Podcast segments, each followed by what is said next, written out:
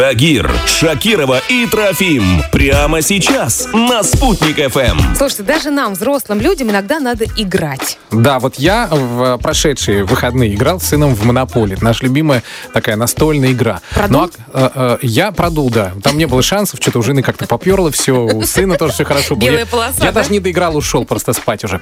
Вот. А вообще люди очень любят играть в настольные игры, и Монополия это такая попсовая уже считается игра. Есть и другие. Сейчас мы поговорим с создателем настольных игр и кабинетных игр. Зовут его Валерий Новиков, и он живет в Уфе. Представляете, человек придумывает настольные игры и живет в нашем городе. Валерий, доброе утро. Доброе утро. А что такое кабинетная игра? Это закрываешься в кабинете и что-то делаешь? Ну, примерно так. Это как э, театральное представление, только без сценария. Люди собираются в каком-то помещении, обычно в антикафе. Каждому раздают роли. Там кто-то, э, допустим, э, король, кто-то советник короля. У каждого своя цель, и за счет общения, каких-то действий они должны выполнить свои цели. Король и, и его фаворитка, там вот какая-нибудь фрейлина королева, закрылись в кабинете. Медсестра и полицейский. Такие сценарии есть? Ну, это зависит от контингента. Обычно все-таки такие игры в антикафе не разрешают. Неправильно отвечать. Надо говорить любой каприз за ваши бабки.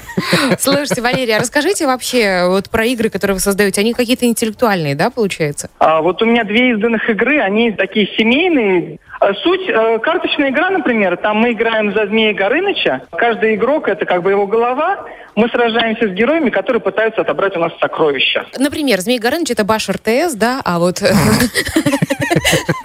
А мы, обычные И люди, каждый- с- сражаемся за Да, и- свое тепло, да? И каждый должен э, свое тепло как можно меньше за него заплатить. В таком случае. Прикольная, прикольная. А еще какая-то третья, да, у вас есть?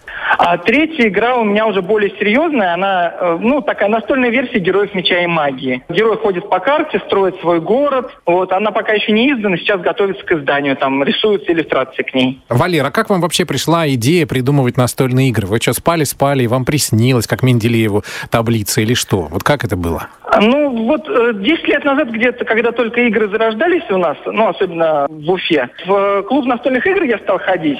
Там были «Игра престолов». Ага. То, что тогда заинтересовало, как раз вот популяризация началась сериала, и вместе с ним э, настольная игра. А И я девчонки захотел- красивые приходили тогда вот в клуб настольных игр? Конечно, а как же, обязательно. Я думаю, какая логика? Они- Вот что туда идти? Они и сейчас ходят по клубам настольных игр. Причем, раз девчонки ходят в такие места, это значит, девчонки не только красивые, но еще и умные, да, Валер? Конечно.